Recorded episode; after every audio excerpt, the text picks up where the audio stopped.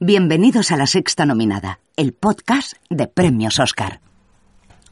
Hola a todos, eh, vamos a comentar la octava jornada del Festival de Cannes y esto ya huele a, a palmarés, a polémica y a más cosas porque recordad que estamos en un, en un apartamento muy pequeño y ya son muchos días, veremos qué pasa. Eh, Inma Pilar, ¿qué tal? Muy bien, Arroba Rodasongs. recién duchada. Ah, muy bien, muy bien. Yo también estoy recién duchado, la verdad. Es la una menos 5 de la mañana y hoy también va a estar Nacho Gonzalo, arroba lo que yo te diga. Hola, ¿qué tal? Bueno. Más alto, Nacho, por Sí. favor, ¿eh? que la gente está acostumbrada a escucharte bien, no, Hola, no vengas a duchar de decepcionar. momento, pero aquí estamos. Venga. Nacho es más de por la mañana, la verdad. Bueno, no te creas, eh, son muy cotillas, son muy bien, cotillas. Vamos a empezar porque ha sido la jornada eh, de Sofía Coppola, que llegaba a la Croisette con muchas expectativas. Eh, su anterior película de Bling Ring fue la encargada de abrir una cierta mirada y ahora vuelve a la sección oficial con un remake de la película de Tom Siegel que protagonizó, si no me equivoco, en el año 71 Clint Eastwood. Ahora tenemos a Colin Farrell, Nicole Kidman, ya formaron pareja protagonista en la película de Yor- Yorgos Lantimos. También está el Fanning, que trabajó con Kidman en la de Cameron Mitchell. La niña de dos tipos duros, Anguri Rice o algo así, y Kirsten Dunst. Eh, todos ellos viven en una, todas ellas viven en una casa de señoritas del sur, cuya mm, apacible más o menos vida se altera con la llegada de un soldado yanqui que se ha fugado de, de la, de la guerra y que ellas... dec- ¿Qué pasa? No, se ha quedado atrás herido, ¿no? Bueno, El, el- ¿Sí? él, él está huyendo, eh, Ajá. es un desertor, Vale, vale. en realidad. Es decir, si le encuentran los suyos, no estoy yo muy seguro de, de que lo vayan a salvar eh, y sí ejecutar. Sí, a, lo mejor hubiera terminado peor. Ya.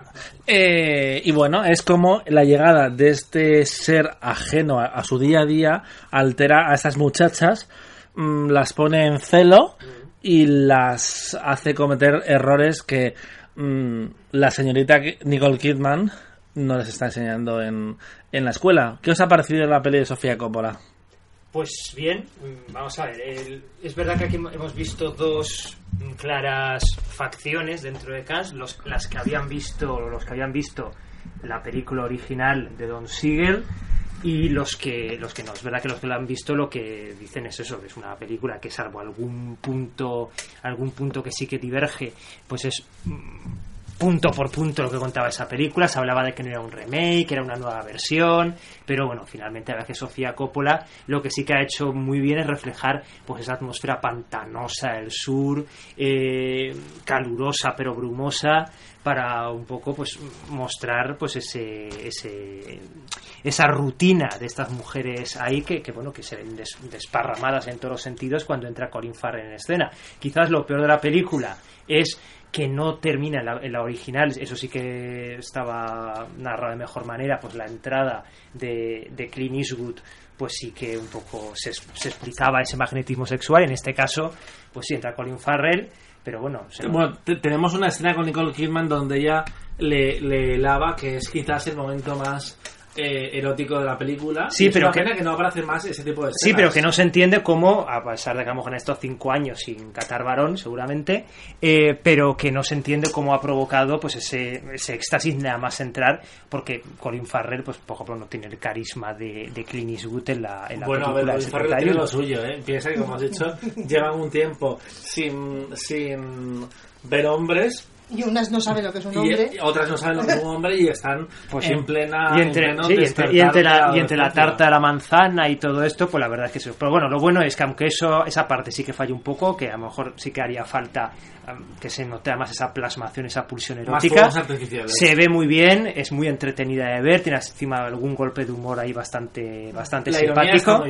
Y, y la, la verdad es que está, bien, está muy bien contada. Y además Sofía Coppola, mm, sin, sin repetirse, pero también vemos pues sus puntos pues, de las vírgenes suicidas en algún momento dado. O Pero- sea, que incluso mantiene algo de su estilo todavía ahí. A mí me da la impresión de que por primera vez voy a ignorar The Blind Ring porque prefiero ignorarla, pero por primera vez Sofía Coppola como que se lo pasa haciendo bien una película, porque era ella como muy, lang- muy lánguida, Sí, muy sí. pava, muy pija, y aquí eh, me da la impresión de que lo ha dejado un poco atrás e intenta hacer un divertimento de cualité, pero al fin y al cabo un, un divertimento.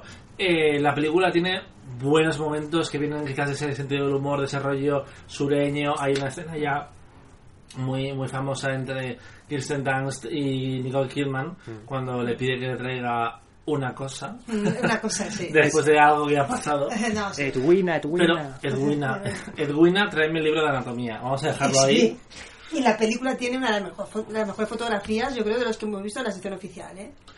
Es mí, el, de el que hizo de Grandmaster, de Grandmaster con sí. Morgan Wonka- Wonka Wai y Papi, eh, la canción de Jennifer López, el videoclip también lo dirigió él. Ajá. Lo he visto bueno, en Twitter. Me da, bastante, me da un poquito igual ese dato, gracias. No, no, pero para ver lo versátil sí, que es. Sí, sí. Pero es verdad que me ha gustado mucho porque es muy oscura, mm, todo luz de velas, tal, pero que se ve bien la película, no es aquello de, bueno, que ibais a venir con el con los anteojos pues no vais a enterar, así que me ha gustado. A, mí- Leí- a mí me ha gustado mucho. Yo me, me- me lo he pasado muy bien.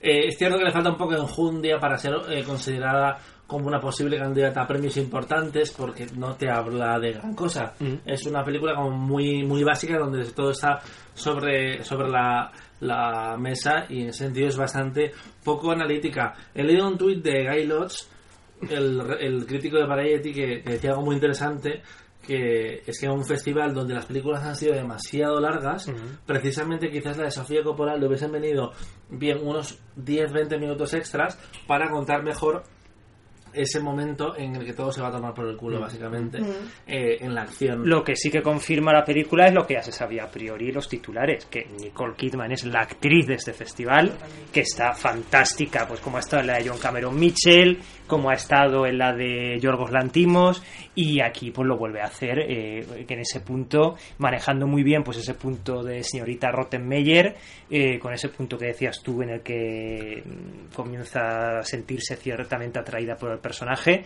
y como es un poco pues la, la gallina del corral de este grupo de, de mujeres en celo y será curioso verlo porque la verdad mm, es la actriz del festival eh, a todos los niveles tanto de flashes como de películas y todo y vamos a ver si el jurado está pues de acuerdo o no porque es verdad que no está viendo una interpretación femenina tan elogiada o tan apabullante como están siendo las de Nicole Kidman. Lo que pasa con Nicole Kidman y me parece muy, muy interesante es que creo que es una actriz que no busca destacar sobre, sobre las películas que hace. No es una Meryl Streep de la vida, que no lo hago como, no lo digo como algo despectivo, pero durante los últimos 10-20 años Beryl busca personajes donde ella pueda brillar y en los que la película no es tan importante. Nicole Kidman aquí se adapta mucho más a la historia, se adapta al, al estilo del director y, y al tipo de personaje que necesita la película, eh, porque ella puede tener interpretaciones mayores en, en la de Lantimos o, o en la de Sofía Coppola, siendo, digamos, coprotagonistas.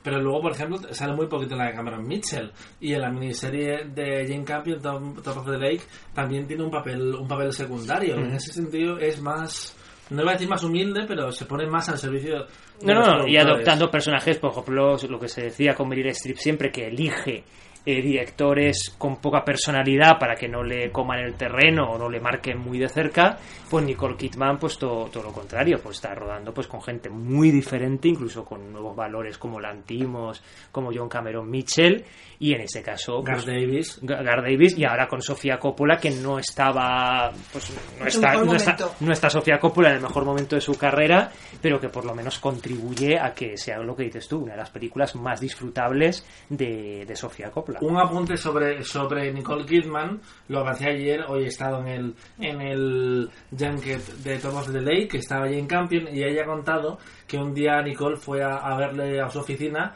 y le contó que estaba harta del tipo de películas que estaba haciendo últimamente y que quería meter un cambio en su carrera. Y que si por favor le daba trabajo en, en la secuela de Top of the, of the Lake. Ah. Y en cambio ha hecho que, que le dijo, a ver Nicole, por favor, no te humilles, no, no te rebajes. Yo te doy un papel, pero por favor, no, no, no vayas pidiendo por ahí. Y es interesante que ella tuviese esa percepción por fin, porque eh, siempre ha estado su talento ahí. Sí, no, es una Cometió los, los errores, eso de operarse demasiado, y de escoger muy malas películas, que me parece el peor de todos, porque lo bueno del Botox es que igual te fastidia cada unos meses, Mm. pero después se pone en su sitio, que lo hemos comprobado, porque además en las películas... Ah, sí. eh, eh, Ah, oh, por Nicole Kidman. ah, sí, vale. sí, sí, sí, claro. Eh, no, yo no, no, yo no lo he comprobado en persona todavía. Vale. todavía. Pero ya, y me, ya me, me parece un poco feo, y lo he hecho yo, lo de volver a, a mencionar el Botox con Nicole Kidman cuando de- deberíamos estar hablando de otras cosas, pero bueno, Vale. sí, sí, sí. error mío, Sí. error mío. Pues sí. Que- No, pero no, pero no, no, sí, sí, sí. La no, seducción, la película. Sí, no, no, pero que lo bueno, lo bueno es eso, que Nicole Kidman, eh, además eso, que está en un momento de su carrera, pues bueno, eh, con Lion, su reciente nominación, vamos a ver si alguna de las películas de este año pues tiene presencia en carrera de premios y luego en televisión, pues como dices, el año con Big Little Lies y el año que viene pues con Top of the Lake, así que eh, Así es. está volviendo a esa época de su carrera que nos maravilló, pues de 2001 a 2005 Ujú. y, y es bueno que haya vuelto cuando ya muchos la daban como desahuciada. Y Nicole ha dicho en la rueda de prensa, por lo visto, que con las experiencias que ha tenido este año en televisión, pues que ya va a estar un poco donde la, donde la llamen y que va a estar abierta a estar con una pierna en el cine y con la otra en, en la televisión. Seguimos con la segunda película del día, que ha sido también en se- sección oficial, que hemos visto los tres desde Ucra- Ucrania o Rusia. La película es ucraniana, si no voy mal. ¿eh? Claro, vale. Es que como después habla de Rusia durante la película, Sí, he estado un poco confuso. Que me imagino que no creo que les haya gustado mucho. Ya. Tiene una pinta de, de que no la van a ver. de que no se va a estrenar en salas. Exacto. Eh, la película se llama A, A Gentle Creature, Mm. una criatura gentil, y es de eh, Sergei Lonitsa. ¿Lo he dicho bien? Sí. Sí. Muy bien, que es un director que durante los últimos años había hecho, sobre todo, no, había hecho solo documentales y ahora eh, ha vuelto al cine de ficción con una historia que está basada más o menos libremente en, un relato. un relato de Dostoyevsky La sumisa. que se llama La Sumisa, que Ah. es irónico, porque yo estaba teniendo una conversación previa al podcast con Inma que decía que la protagonista no me parecía tan sumisa y de repente me ha dicho que la obra en la que está inspirada se llamaba La Sumisa, así que me ha tapado un poco la boca. Eh, ¿De qué va la película de Lonitza? Así, en Ah. grandes rasgos. Voy a leer de Film Affinity. Fíjate, Muy bien, me parece bajo- bien. sí. Inspirada en el relato de Dostoyevsky de 1876, La sumisa. Una mujer Más o viaja... menos la sumisa. a- sí, la sumisa de... No se llama más o menos. La más o menos Dostoyevsky no lo ha bautizado como la más o menos sumisa. Una mujer viaja a una cárcel en una región remota para averiguar qué le ha pasado a su marido después de, de que de un envío, de- después de que un envío le fuera devuelto sin explicación. Y allí es donde empieza todo. Una mujer, esta mujer llega un día a su casa de trabajar, se supone, y se encuentra un aviso de correos que va, que, y cuando va a recoger es la devolución de un paquete que no ha sido aceptado en el, el destino. Y un paquete que le mandaba a su marido está en, está en prisión. Y a partir de ahí la mujer va a la prisión, intenta averiguar, eh, se mete todo en un follón burocrático que a mí me ha parecido muy brutal. Eso- esa parte me ha gustado un poco como lo que se cuece por allí. Sí. Eh, Eh. a ver, vamos a aclarar que la prisión no es estás en Madrid y te vas a Carameco. Esta mujer estaba en Ucrania y casi que se coge el transiberiano. Está viajando sí. 24 horas. Eh, luego hay un momento musical en el viaje en el tren que es como muy... eh, Muy, ¿qué está pasando aquí? Está un poco pasadito de rosca, pero es como, como bonito, más o menos. Yo que también creo que después en- en- lo entron- entronca con la, con la parte final de la Ya. peli. Que, que estamos todos un poco de acuerdo en que el tercer acto no... Y son las desventuras de esta señora intentando enterarse dónde está su marido, qué le pasa exactamente y por qué no le dejan enviar cosas. Y el tema es que la película, que dura 2 horas y 22 minutazos, eh, está visualmente es muy potente, casi tanto como el canto de las palomas que no, la- Las la- gaviotas. las gaviotas que tenemos Buscando a, en la basura. a metros de, de casa, pero bueno, Madre mía. eh, que visualmente es bastante espectacular la película y a mí por un lado me gusta mucho lo naturalista que, que son todos los personajes y mm, cómo reposa cada escena pero al mismo tiempo me da la sensación de que todas las secuencias duran bastante más de lo, De lo que deberían durar sí. de lo que pide el tempo el tempo de la historia Al principio, a lo mejor, las primeras escenas no. Es decir, la llegada a casa, el autobús, tal, que, que verá que como muy pausado, pero para que veas un poco que eh, vive una presentación, apartada y tal. sí. La, la ida a la oficina de correos ya te, ya te pone, en- ya te explica cómo va a ser esto, el tema de con la relación con todo lo que sea público y estas historias. Ahora, después es verdad que hay un momento que, y además muy reincidente, hay, muchas cosas. Hay una secuencia en la que más o menos pasa una noche en un puticlub Sí, que es muy larga Sí. y es curiosa, sí, pero es que llega un momento que es, es tan excesiva que, que- que que se no pierde. necesario. Ahí jugando a la botella y tal. Sí, no necesario. Y por otra parte. Y sobre todo los últimos, el tercer acto. Uy, espera, espera, no, no, no. Al tercer acto vamos a llegar. pero hay un par de cosas que me gustaría comentar más. Eh, sí me gusta mucho una escena, por ejemplo, en la que vemos cómo los funcionarios abren la ca- una caja como la que ella ha mandado ah, sí, a la sí. cárcel y van y van abriendo todo lo que hay dentro de la caja. Nosotros nos quejamos de que en Cannes nos registran. De hecho, antes a Nacho y a mí nos han registrado por la calle, no ya entrando a un cine, por la calle. Eh, pues Ale, aquí, ale. por ejemplo, te podía coger un tubo de dientes y te rompía el tubo de dientes entero para ver qué había dentro. o sea, eh, con una unas zapatillas, eh, todo te lo destrozaba. Ah, Sí, y todo. igual la escena duraba cinco minutos, pero molaba. Igual que había un momento que antes, previo a esta, cuando la primera vez que va que le, que le, que le revisan todas las cosas y tal, que el, pol- el jefe de policía creo coge la caja de tabaco, el paquete de tabaco, Ah, el sí. de tabaco que, que ya le va a llevar a su marido, se lo queda como en plan, esto me lo quedo yo para mi cosecha. Y cuando le dice, bueno, coge tus cosas y vete, y ella coge el, el cartón otra vez. La mirada de él, yo estaba a punto de decir, ahora por cualquier cosa esta la detienen. Sí, sí, sí. Y luego, O sea- luego también otro que cogen los cigarros y básicamente empiezan a romper los cigarros para ver si hay algo dentro de los cigarros. Mm. Eh, esa escena eh, sí que me, me- me ha Mm. gustado, me funciona muy bien. Eh, luego, por otra parte eso, esa na- la naturalidad tan excesiva al mismo tiempo, me daba la impresión de que era un poco eh, pornografía social Mm. Eh, la que estábamos la que estábamos viendo porque está todo como muy exagerado. Ya hemos visto en otras películas donde la corrupción moral de hecho también se, se aborda un poco en la peli rusa Loveless. Sí, pero lo estaba pensando, pero es otro punto de vista, porque es verdad que la peli rusa hace mención al conflicto ah, en Ucrania, pero un poco como que te queda la cosa de que no, los están dejando tirados, de que esto es, eso es algo que va contra, contra la humanidad, no sé qué, no sé cuántos, y aquí es totalmente de frente ir, es decir, desde Ucrania va vamos Rusia. va contra Rusia, pero Sí, no, y la, la forma en que lo hace la película Rosa es, interesante, es muy interesante porque está criticando el maltrato a, a, um, Ucrania, pero en realidad lo que está haciendo por debajo es criticar a las autoridades rusas Sí, por a sus, ci- a sus ciudadanos. y aquí estaba de, de- a dis- dispara, vamos, a discreción. Sí. que- Y ahora sí, el tercer acto. el tercer acto. Digamos que hay un recurso a ver sin entrar en spoiler no tradicional que se le va la olla muchísimo a- al director. Y yo había estado la, la primera hora y 45 minutos a pesar de lo exigente que es la película yo tenía ganas de ver dónde iba a ir eso Eh, y Yo de creo repente sin me ese expulsó la yo película sí- sin ese tercer acto hubiese salido mucho más contenta. Hubiese Pues salido sí. contenta la película. Es que no, no me Yo- hacía falta, no. que no digo que pase o no pase, pero no me hacía falta un reencuentro con el marido. Pero, No. al, no sé, eh, lo que hacen en No, sobre película todo esos me, 20 me expulsa, es que me Sí. expulsa. de disertaciones en plan Mm. monólogos de distintos personajes que dices, bueno, esto en realidad... Que he dicho uno, los entiendes todos. Sí, sí, sí.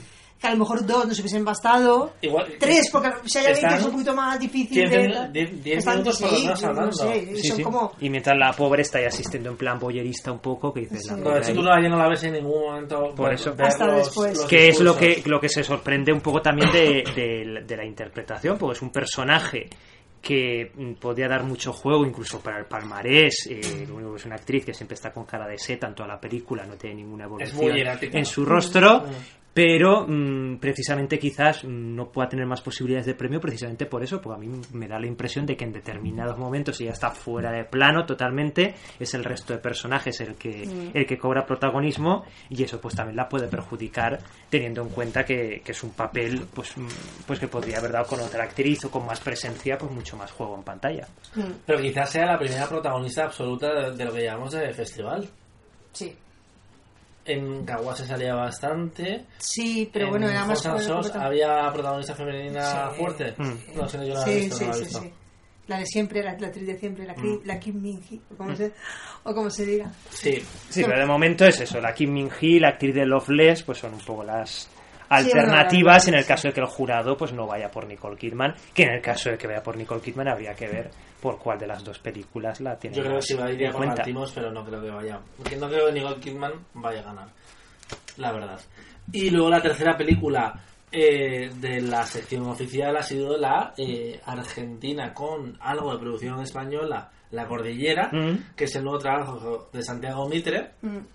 Hace dos años ganó la Semana Crítica con Paulina Mm, que me he, enterado, me he enterado hace un rato que era un encargo, no lo sabía.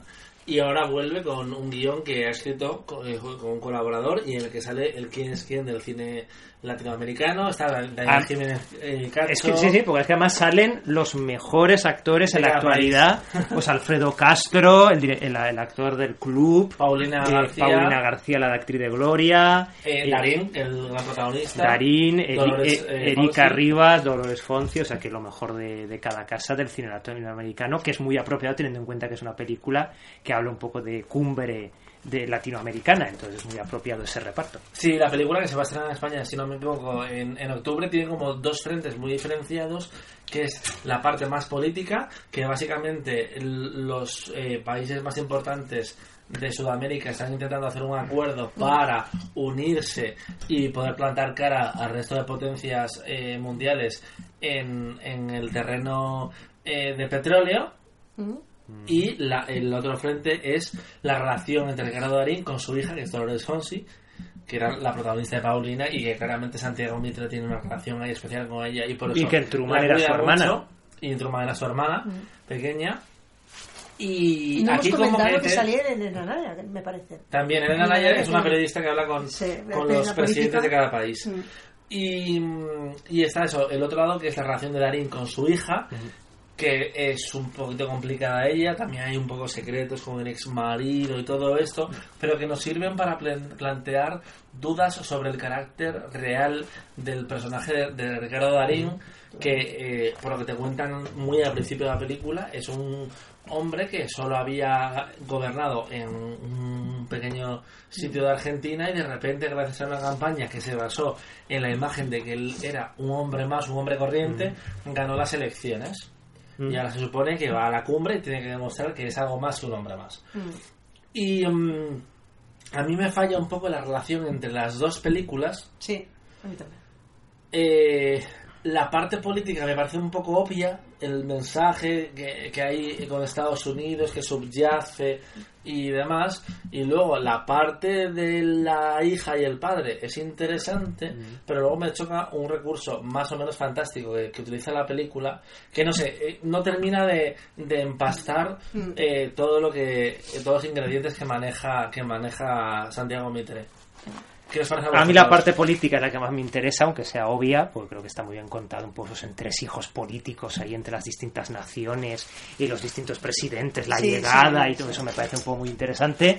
Luego también un poco mm, la imagen pública que se tiene, que eso es muy de tema de, de prejuicios y de apariencias, pues la imagen pública que tiene todo un sistema de un hombre que luego vemos conforme pasa la película que no es tan así. Parece, se le pinta ahí como un ser ahí, como un pelele, un pusilánime, que ha llegado un poco pues ahí de, de rebote a la presidencia de Argentina, que no es una persona con la suficientemente fuerza para lle- llevar el cargo, pero que luego Que pues, igual no. pero igual no, porque luego hay un- un- una parte oscura detrás. Y yo la parte de la, de la relación sí que me parece un- con la hija un poquito cogida por los pelos, un poquito cogida a calzador para que podamos ver otra capa, otra imagen de este hombre. Sí que hay momentos que me interesan, sobre todo las escenas con el médico, con Alfredo Castro, y el tema, pues un poco pues, de una solución para, Para los problemas para los mentales. problemas mentales que tiene la hija, pero es verdad que luego pues toda esa parte pues del ex marido, de tal, de los secretos, del pasado y todo, pues ahí sí que me, me raya bastante porque creo que la película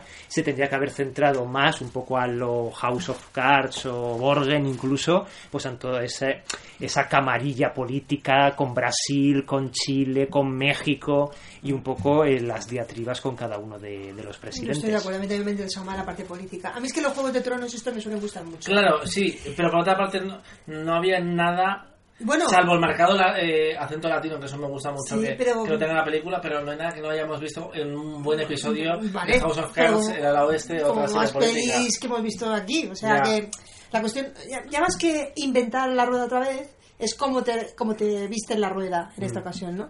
Y a mí me gusta mucho, eh, especial- y me, me interesa mucho también el juego que se lleva con los propios, con los propios miembros de su equipo. Sí, sí, sí. Que es que un poquito con alguna contestación que le ha dado, por ejemplo, al de Asuntos Exteriores, al ministro de Asuntos Exteriores, que es que ha empezado a darle zascas cada vez que se, se cruzaba con él, que cuando dices, hombre, a lo mejor no es un hombre tan blanco y Mm, tan ya. común como nos está vendiendo, ¿no? Sí. Pero o sea, a mí me interesa mucho el personaje de Darín, me ha gustado mucho el personaje y su Mm. interpretación. Eh, después hay cosas de la peli que Mm. me dan un poco igual. Y después también creo que, que Viti a veces juega a dejar huecos mm, a propósito que, que, no, que no haría falta. Que Mm. no dejase vacíos de historia por allí. En plan, pues aquí pasa algo y, ah, pues, pues, pues si no me vas a decir qué pasa, a lo mejor no me aporta nada que me, que me lo plantees. No, y sí que es una gozada ver a Darín con Erika Rivas, Mm. que bueno coincidieron en el mismo segmento de Relatos Salvajes y después ah, recientemente en una obra de teatro juntos. Erika Rivas, que era Y- la novia. La Sí. novia en el Relatos Salvajes y Sí. la que armaba todo el cisco ese.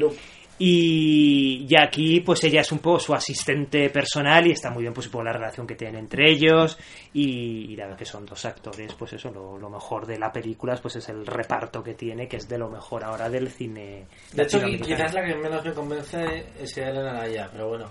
Eh, eh, no- Mm. era un papel difícil también para ella porque es como una entrevistadora. Pero a mí estos podría haber papeles- puesto así a, a Ana Pastor. Para lo que hace, Sí, bueno, pero Sí, es que ella es un poco Ana Pastor ahí Sí. en, la, en la película. Poco, sí, más impostado, pero también yo creo que juega a eso. Sí. O sea, juega a exagerar un poco el punto este de yo quiero sacarte la verdad, quiero que me cuentes a mí lo que no les contaba a nadie y todo esto. ella hace su trabajo. Sí, Elena Naya, sí, en plan de tampoco se le puede pedir mucho más Mm. con, con lo que tiene. Eh, ¿Habéis visto alguna película más? Yo he visto un documental, eh, la de Demons in Paradise, que está fuera de concurso, ¿Ah? Una, una proyección especial, que es un documental sobre, y aquí me voy a acordar del país, es, es Sri Lanka. Ah, La- bien. claro, yo digo, entre el de semana- la- el otro día y este... Que era de Birmania. que era de Birmania, exacto. Eh, y este, es un buen rollito así, de cosas que está bien, que realmente, para eso ves- está bien ver este tipo de docus, porque son cosas que muchas veces somos ajenos del Comple- sí, sí, follón sí, que tenemos y no lo tenemos tampoco, o Sri Lanka, Sri Lanka sí. pero que sí, bueno, que hay follones del mundo, sí, bueno, pero que, que es bastante bastante gordo. Y, eso, ¿Y al final de qué es- va? ¿Demons es- cuenta un poco la, una persecución también racial que hubo en Sri Lanka, los con los tamil, que fueron perseguidos, casi expulsados prácticamente de- de- del país. Y está contado por en primera persona, el director cuenta su historia realmente, ¿no? De cómo tuvo que salir, de las personas que dejó atrás. Y es- a mí me ha resultado interesante. Había un momento que también reconozco, yo empiezo a estar un poquito cansada. Había un momento que se me ha hecho. Había demasiado diálogo y era como Que que. te has dormido, vamos. No, no, no me, no, no me he dormido, Ah. pero estaba mirando y digo, hace dos minutos que no leo un subtítulo. Y claro, el idioma de Sri Lanka no lo controlo. Ah, no, a, a mí también me ha pasado. Y es como bueno, que- En la película ucraniana, Sí. en ese final donde Sí. hay unos parlamentos la- de 12, 14 minutos, no yo he dejado de escuchar. Plan, Sí. de, sobre todo cuando había visto dos, es como. leer. Eso, de Sí. leer. En plan, paso. Mi, Sí. mi cabeza no me da. Mm. No sé, sido- a mí me ha interesado el documental y posiblemente es un documental que a lo mejor mm, si alguna vez en alguna plataforma eh, llega, pues se estaría bien repasarlo. No, no es para... En, en Docus todavía no he visto nada que me haya entusiasmado aquí, pero es- este año, pero bueno, bien. Eh, el de. Agnes Barda decían que estaba muy bien. Veces no lo he visto. Decían que estaba muy, Mm. Lo vi y está bien. muy interesante. Lo dice Juan, que está un poco lejos, que lo vio y, y es que estaba muy interesante. Aunque ese, ese seguro que va a llegar a España, eh, probablemente a través de Filmin, Sí. le pega un montón. Bueno, chicos, quedan tres días de sección oficial. Un Wait- día de palmarés. Yo ya me pongo ya Waiting for Lynn, Rim, Rimes, o como se diga, y Waiting for Polanski. Eso es, el, eso es el sábado. Mañana, jueves, van a llegar dos opciones con Bueno, yo- diferente tipo de hype. Por la mañana tenemos Good Time, que es una película de, de los hermanos Safdie que mm, se juegan eh, con esta- este thriller de Robert eh, Pattinson, su salto, digamos, al mainstream, porque hasta ahora estaban considerados como dos de los nuevos puntales más interesantes de- del indie americano. Eso por la mañana. Por la tarde tenemos a eh, François Ozon que tiene un thriller erótico, lo cual es muy bienvenido. Sí. Eh, y Podría parecerse a la piel pasa que habito. Vamos a ver, por la premisa y eso. O a él también un poco de... y se presumen bastantes colas siendo nombre francés ya, Sí, ya, es- ya va siendo hora esperemos aunque también la película puede ser un circo pero que François Ozon pues de ya ese puñetazo en la mesa a nivel festivalero Porque pues que, en- que le haga ganar por en grandes San Sebastián. grandes premios solo ha ganado en San Sebastián con En la casa y recordemos que viene de Fran después de France que es una de las películas pues que a mí personalmente más me gustó de él así que mañana pues un día fuerte con estas dos películas ya en la recta final También hay una película latinoamericana que dicen que está muy bien de una cierta mirada, Las Que sí novias puedo del ver, desierto. que sí puedo ver, que me estoy haciendo el horario, que Ah, muy puedes bien. ver. Eh, y me la poder ver, los demás creo que también, yo por la noche. Por la. Y aparte voy a estar con Ricardo Darín, Mm. que me va a hablar de ese presidente. Lleva, llévame con vos. Vente. llévame con vos. Y le saludaré. Eh, Solo. solo. He venido a saludar No y sé aguantarle el eh, no sé micro. amo. Blanco. Bueno chicos, Blanco. muchas gracias por acompañarme en otro podcast. Recordad, recordad que podéis leerles en Videódromo y en el cine de lo que yo te diga y en Twitter.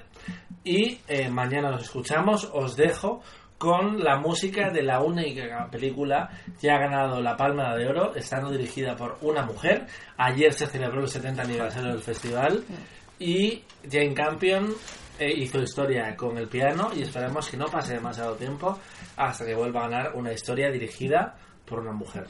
Hasta la próxima. Hasta la próxima.